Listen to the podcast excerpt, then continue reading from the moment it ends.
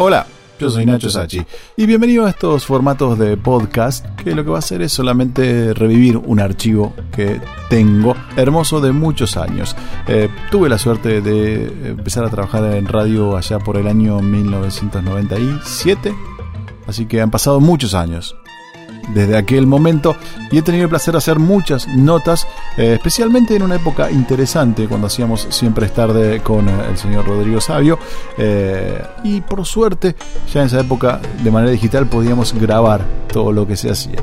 Así que vamos a revolver el archivo y empezaremos por varias notas que he producido yo y que hacíamos en conjunto con eh, Rodrigo, casi todas hemos participado los dos, y son notas que tienen que ver con música, que era lo que a mí me importaba, me interesaba. En aquel momento Rodrigo hacía otras notas de cine, obviamente yo hacía las notas de eh, música. En este ciclo de podcast de recuerdo, de archivo, de revolver y sacar algo, vamos a repasar varias notas súper interesantes. Hoy vamos a escuchar y pueden disfrutar de la nota que hicimos hace unos años eh, con Brian Cannon. En aquel momento se cumplían 20 años de Definitely Maybe, el primer disco de eh, Oasis, eh, y uno de los discos, el primero, si no me equivoco, que él laburaba con la banda ya separada y al parecer nunca más se van a volver a juntar. Eh, esperemos que cuando escuches esto no esté en gira Oasis. Eh, y en aquel momento hablamos un poquito de su laburo. Él era el diseñador del arte de los primeros tres discos de Oasis. Laburó con Pulp, laburó con todo el Britpop allá en los 90 también hizo, por ejemplo, es de él, es su mano la que escribió eh, Definitely Maybe en la tapa de ese disco, el diseño de las letras de Oasis, del, logo de la banda y muchas cosas más en la interna de Oasis. Esto nos contaba Brian Cannon hace algunos años, en el 20 aniversario de Definitely Maybe, pasó mucho tiempo después, pero eh, en el recuerdo, Brian Cannon. Muy bien, y con el motivo de los 20 años de Definitely Maybe, el primer disco, el disco debut de Oasis, hemos decidido contactarnos con varios de los personajes que tuvieron que ver con eh, ese tremendo disco, uno de los mejores discos debut de la historia. Estamos en comunicación con Brian Cannon.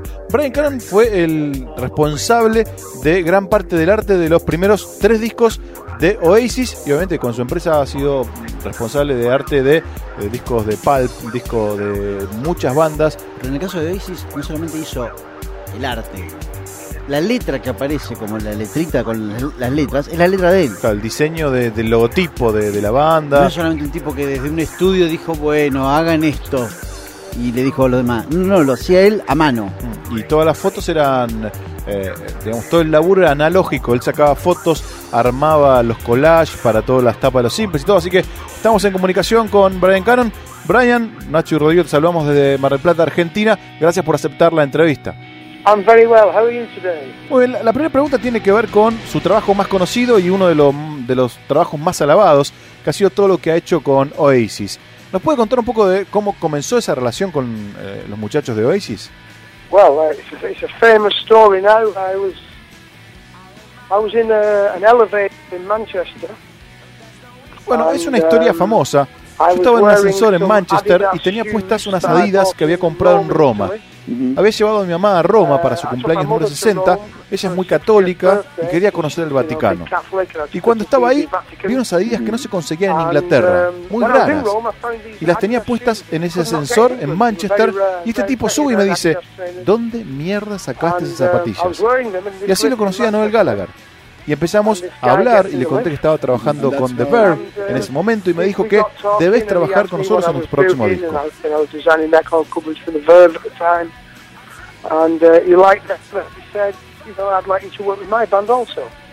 Ese fue el inicio de una maravillosa amistad, ¿no es cierto? sí, sí. Uh, sí, y esa amistad cambió mi vida. Fue una experiencia increíble trabajar con esa banda.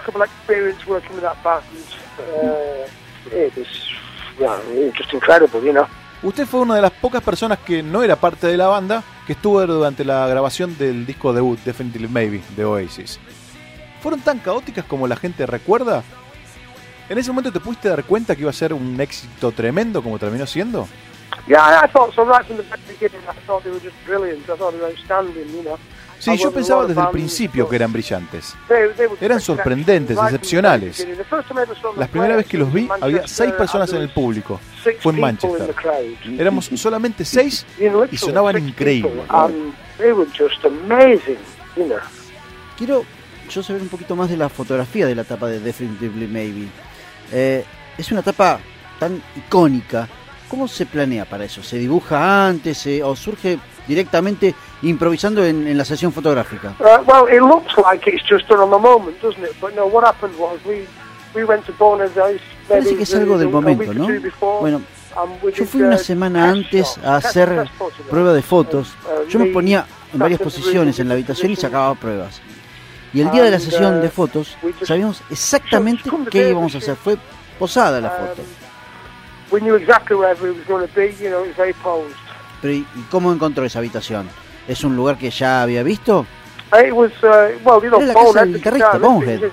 Vos fuiste también diseñador del clásico logo de la banda. ¿Esa fue tu primera propuesta o tenías muchas como para que ellos elijan entre todas las que habías armado? Well, what happened was lo que pasó fue que yo ya conocía a Liam y a Noel desde antes. Y conocí al resto de la banda en un show en Sheffield. Y había llevado conmigo libros con tapas clásicas de discos um, para ver qué es lo que le gustaba de una y qué no. Y una que le gustaba a casi todos fue una tapa de los Rolling Stones.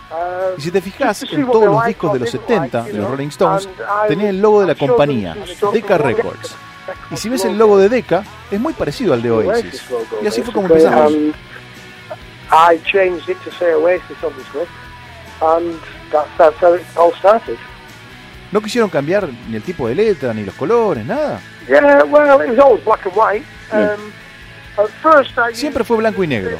Al principio usé la letra de Adidas, pero de lejos se veía como Uusis, como una doble O al principio. Se mezclaba la O y la A. Fue algo moderno para el momento.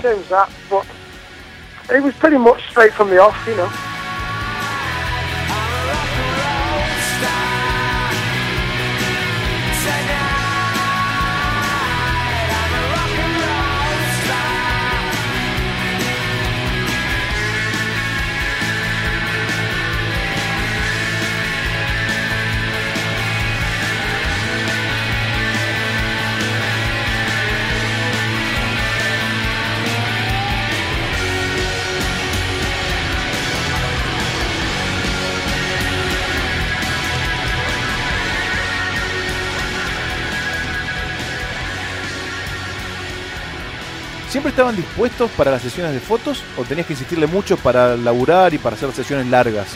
No, they were always good, man. You know, they they they were, they were professional. Siempre fueron muy profesionales. Querían ser los mejores y confiaban en lo que yo hacía, en mi trabajo. Y dejaban que yo haga lo que quería. Algunas sesiones fueron largas, otras fueron rápidas. Pero siempre confiaron en mí. Una gran relación de trabajo. Trabajaste con ellos cuando eran una pequeña y prometedora banda hasta que fueron la banda más grande del mundo en su momento. ¿Cambió tu relación con ellos? ¿El trato de ellos hacia vos cambió en algo? No, no, it's always the same. We, we, remain friends. We're always friends. No, siempre fue igual. Somos amigos todavía. Estuve trabajando en el box set remasterizado de los 20 años y estuve con Noel el fin de semana pasado en Londres. Él es increíble. El tipo tiene 70 millones de libras en el banco y si te lo encontrás no te das cuenta. Sigue siendo alguien centrado, humilde, siempre de jeans y zapatillas Adidas. Es genial, lo amo.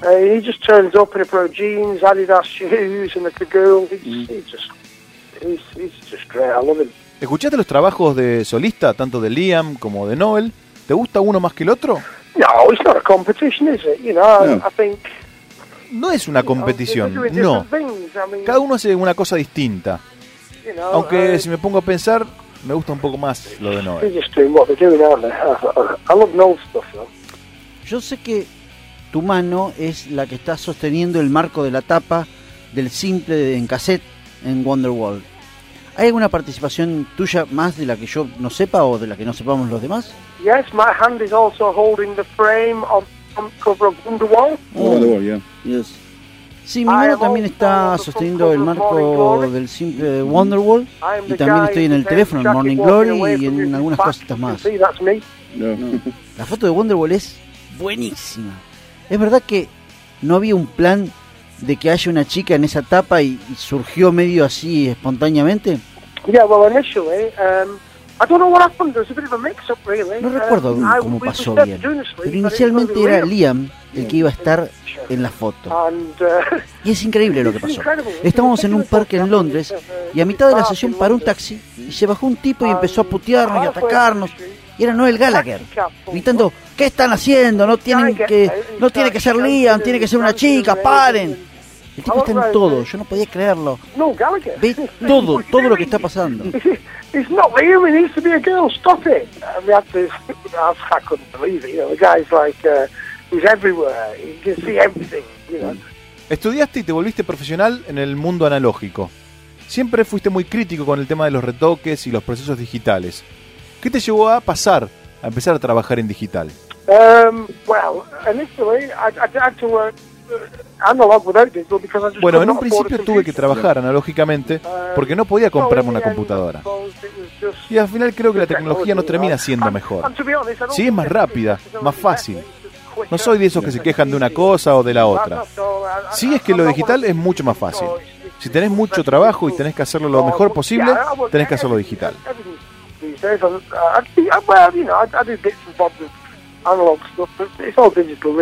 Pero si hubieses trabajado siempre en digital, no te hubieses dado el gusto de meter un Rolls Royce en una pileta para fotografiarlo.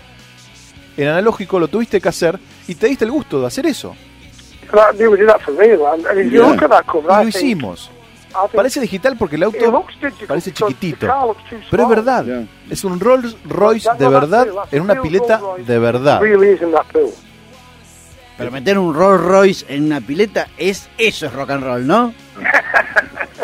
Eh, pero era un, un Rolls roto, ¿eh? No era tan bueno como se veía. No importa, eso es rock and roll.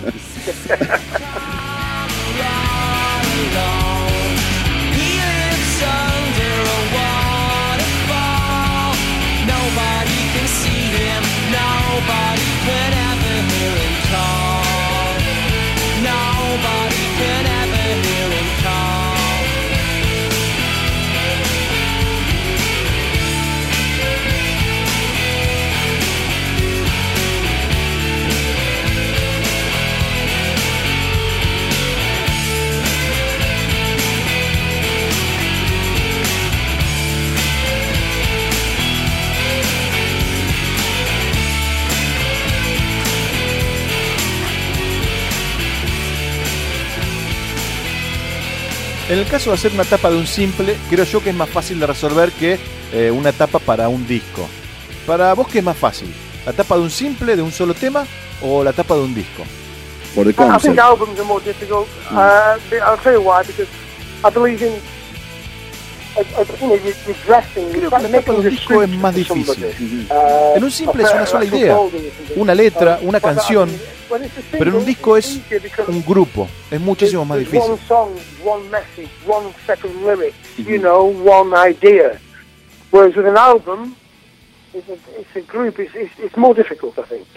¿Sentís que el diseño de arte y el diseño de tapa siempre fue respetado?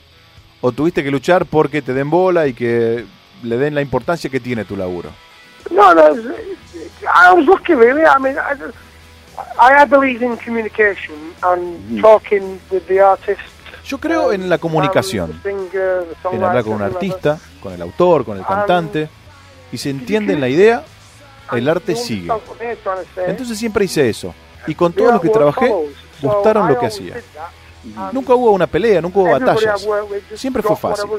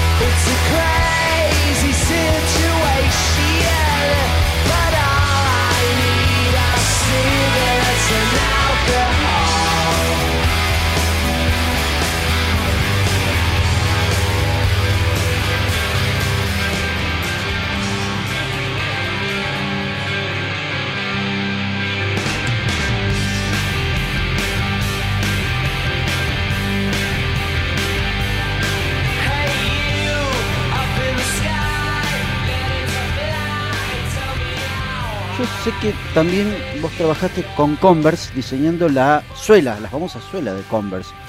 Y usted contó que su relación con Noel empezó gracias a las Adidas. Creo que en gran parte de las cosas que le gustaron son las zapatillas. ¿Cuáles son tus zapatillas favoritas? Well, there's only two brands, and that's Adidas and Nike. That's it, you know. Bueno, siempre hubo dos marcas, Adidas y Nike. Adidas ha hecho unas muy buenas en los 70 y los 80. La vieja escuela de Adidas, las de los deportes bajo techo, esas son geniales. Y Nike, las clásicas waffle, siempre han sido de uno o de las otras. No, no, no puede ser de, de- de Nike y de Adidas. O te gustan unas o te gustan las otras. old Nike ones as well, the waffle sole shoes. So it's all about Nike and Adidas. ¿Te sigue sorprendiendo alguna tapa de algún disco o, o no, no te sorprende tanto hoy por hoy? I don't see much of it these days, to be honest. But then again, it's like No veo mucho de lo que es hoy por hoy. Solamente las bandas grandes hacen lindas tapas. Hace mucho que no veo nada bueno. Y no quiero sonar a un viejo mala onda. Pero es así. Quiero ver buenas tapas, pero hace mucho que no veo nada, nada bueno. And that's not me being bitter. You know, I, I want to see good stuff, but I just haven't seen anything for ages. ¿Vos crees que el negocio de la música y la aparición de los MP3, iTunes, Spotify cambió o afectó en algo tu trabajo de hacer tapas y diseñar el arte? Vinyl. Porque ahora tengo menos espacio. Al principio los vinilos eran grandes, obviamente, 30 centímetros. Después nos achicamos a los CDs, todavía más chiquitos. Y ahora iTunes, que es un cuadradito pequeño. Pero al fin de cuentas, la gente que realmente gusta de la música ama y quiere el arte que acompaña a esa música que tanto ama. will always, you know, true music fans will always love the art that goes with music. It's part and parcel of it. Sé que dos tapas que a vos más te gustan son Uma Guma de Pink Floyd y Nevermind the Bollocks de los, de los Pistols. Si te doy la máquina del tiempo, ¿a qué banda o disco te gustaría diseñarle la tapa? Decir, estos chabones, a estos les hago la tapa. Okay, well, I'm a massive Beatles fan. I think the Beatles sleeves look good, so I, wouldn't want to change those. Bueno, soy un gran fan de los Beatles. Creo que ellos eran buenos. Pero me gustaría hacer algo. Es una pregunta complicada, difícil, pero no sé si cambiaría algo. Volvería y haría de nuevo Definitively Maybe. Y lo haría de nuevo porque nos reímos muchísimo con eso.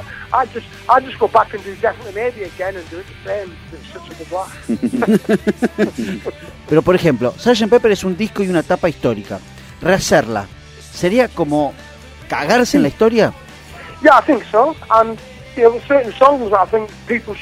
Sí, creo que sí.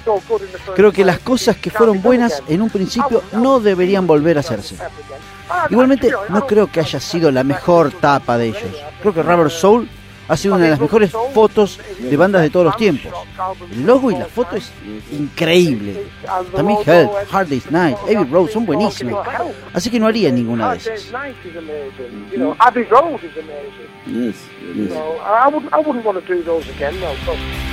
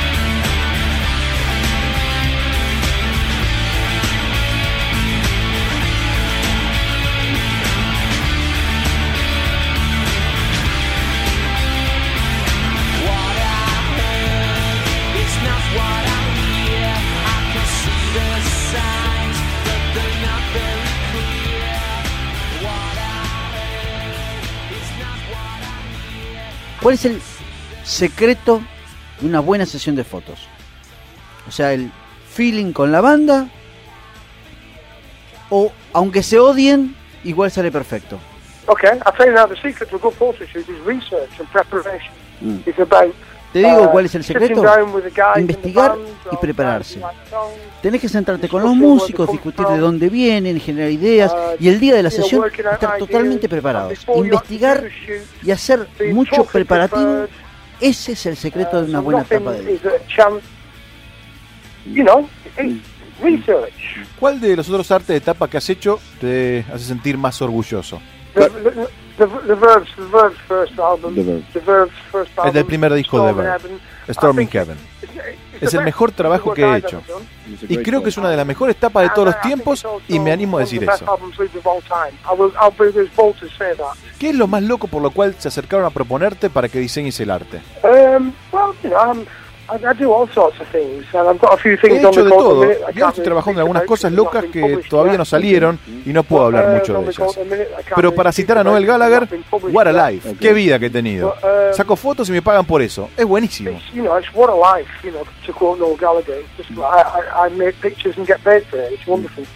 Más allá de las historias de armado de una tapa o de sesiones fotográficas, ¿cuál fue el momento más loco que vivió con estos tipos que eran los Beatles de los 90? Un bardo viviente. ¿Cómo fue? ¿Era difícil o no? Um, well, do you know what? Back in the, back in the day in the 90s, when Oasis were the new Beatles, basically, uh, I mean, got to bear in mind, in en los 90, cuando eran los nuevos Beatles, ellos eran súper populares, masivos, gigantescos, realmente grandes. Y por estar tan cerca éramos amigos. Y estábamos juntos todo el tiempo. Recién ahora que miro,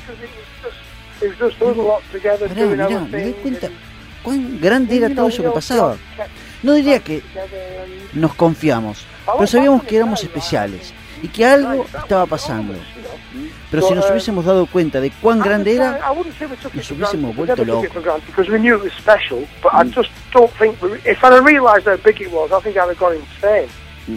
Mi última pregunta tiene que ver con lo que dijo en su Facebook días antes del de, el debut de Argentina Venía de jugar Inglaterra con Italia y ustedes eh, perdieron con Italia.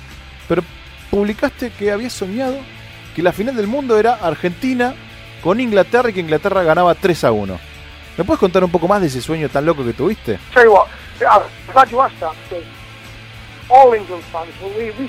Me gusta que me preguntes eso.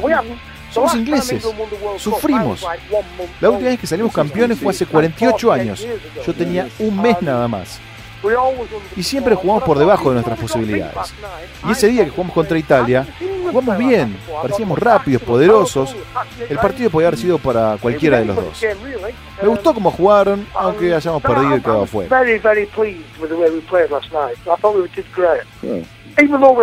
Si, si Inglaterra era campeón, y aunque hubiesen ganado con la mano de Dios, festejabas igual, ¿no?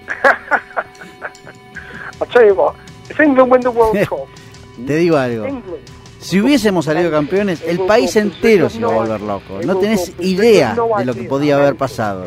¿Cuándo fue la última vez que Argentina salió campeón del mundo?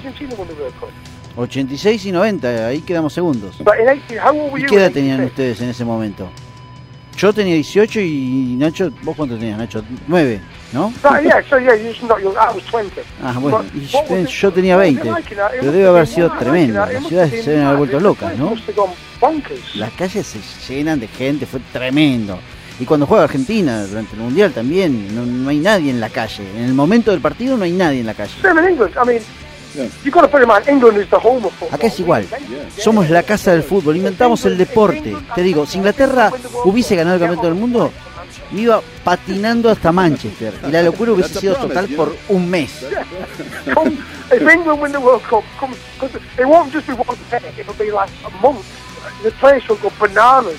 Inglaterra se queda sin cerveza en el cambio mundial, ¿no? bueno, Brian, gracias por la entrevista. La verdad, un placer poder charlar con vos y de cómo fuiste desarrollando el arte de tapa de estos, grandes artistas. La verdad, un placer eh, hablar con vos y admiramos todo lo que has hecho. Muchas gracias. De nada, de nada. De nada. Ah, thank you. Muchas gracias. De nada, gracias a ustedes. Muchas gracias. Impresionante entrevista, Nacho. Hablábamos con Brian Cannon, tremendo artista. Si quieren chequear todo lo que hace el tipo, entren a microdot.com, creo que la página esa es la empresa que tiene él. Y actualmente todavía sigue de gira haciendo fotos para, discos. Lo último que había hecho era gira con eh, Johnny Marr, el, guitarrista, cantante, y hace fotos de shows en vivo, o sea, Cuando ves el laburo de él, o sea, cuando ves las fotos que saca, la perfección de esas fotos y que el tipo las sacaba, el tipo no laburaba con Photoshop en esa época. O sea, no, aunque el Photoshop ya estaba, y como él contaba, él no usaba computadora, porque no le gustaba, porque no tenía, por lo que fuese. Y el tipo laburaba sin Photoshop y sacaba unas fotos que eran increíbles. Sí, los collages que ha armado para algunas tapas y para el arte interno de algunos discos, la verdad es increíble eh, y fue un placer eh, charlar con él. Bueno, para este 20 aniversario del debut de Oasis con ese tremendo Definitely Maybe, recordamos algo de aquel disco. This one's called Live Forever. This one's called Live Forever. This one's called Live Forever. This one's called Live Forever. This one's called Live Forever.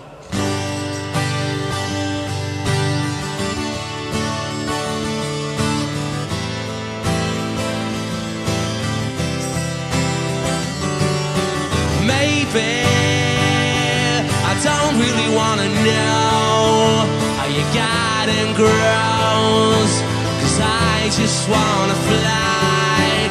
Lately, did you ever feel the pain in the morning rain as it soaks you to the bone? Maybe I just wanna fly, wanna live but don't wanna die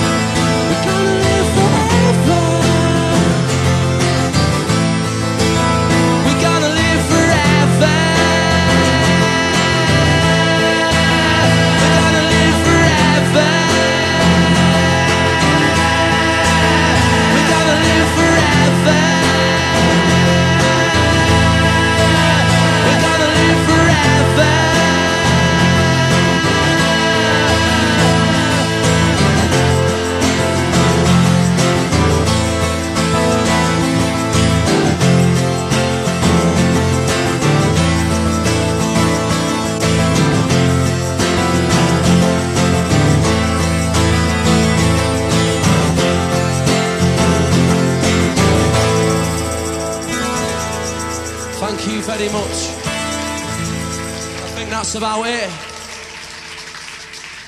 Nice one. See you all in a bit.